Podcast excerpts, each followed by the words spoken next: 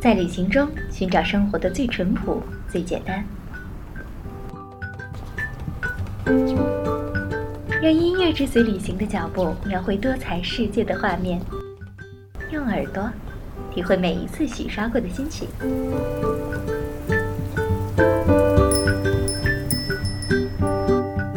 行音乐，带你的心情一起上路。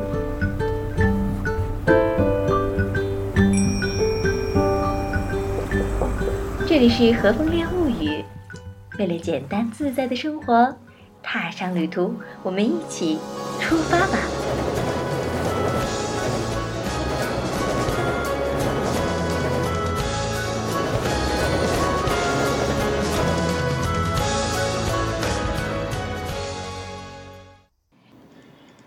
接下来是我们今天的爱情 Tips，今天为大家带来的是异地恋的小贴士。本周呢，我们继续来说一说关于异地恋的话题。之前呢，在留言中有朋友跟 Rachel 说，异地恋是不能黏着对方的，那样很容易失败。异地恋很怕黏，感觉上可能是这样的。那我也回忆了一下自己的经历以及周围的朋友们的异地恋，到底什么样的人才适合异地恋呢？今天咱们就在这里说一说。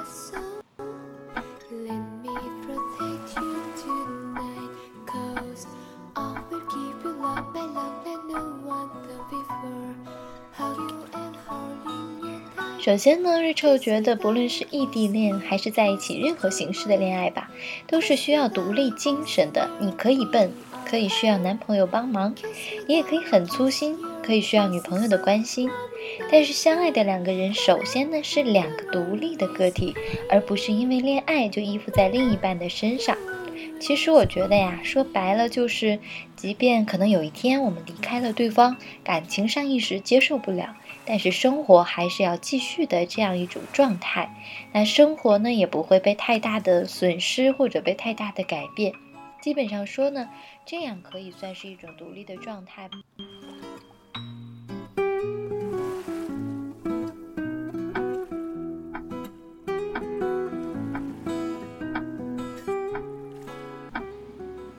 一般的恋爱呢，这样的关系会更加的平等、更长久、更开心。而说到异地恋，如果不是独立的这样一个独立精神的人，相对来说坚持下来就会比较困难了。可能像我这样说不够明白哈，我来举一个例子，也许更容易理解。那异地恋中，我们都是会在恋爱中独自的生活，要自己面对自己的困难，要自己努力争取自己想要的东西，解决自己的问题。也许在一起的时候有他或者他。帮你处理各种各样的问题，照顾你的某一面的生活，甚至连朋友圈呢，可能都是同样的朋友，我们难分彼此。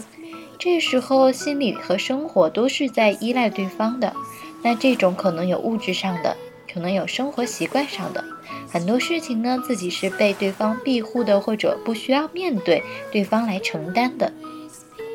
而异地恋之后呢，如果还想坚守这样一份爱情，坚持爱一个人和他走到最后，最好的情况呢，就是你可以把对方当做最理解自己的那个人，每天和对方来分享你的经历。而在生活上，你需要变得更加的坚强，独自一个人面对外界的种种事物，要用自己的力量去争取自己的生活，交你自己的朋友，重新建立自己的朋友圈等等。那没有身边的爱情，你依然可以生活的看起来很好，但是你可以在心中惦记，这一点啊，也正是你们坚持下去的动力。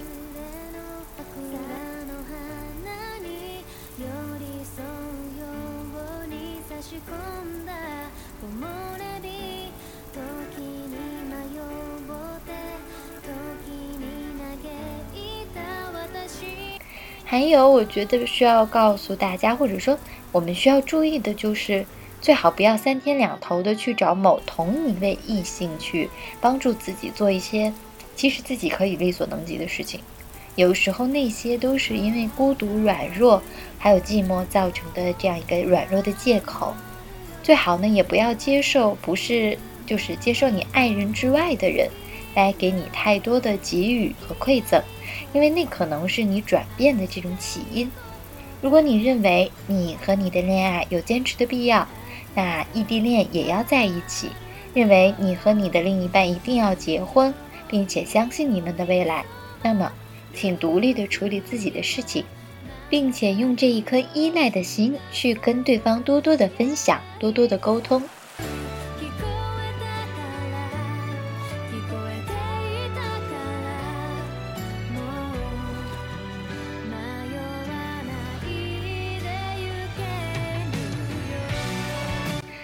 如果真的有一天你发现自己的心意真的淡了，真的累了，想想当初你的决定和你未来的期待，你完全可以大胆的做出选择。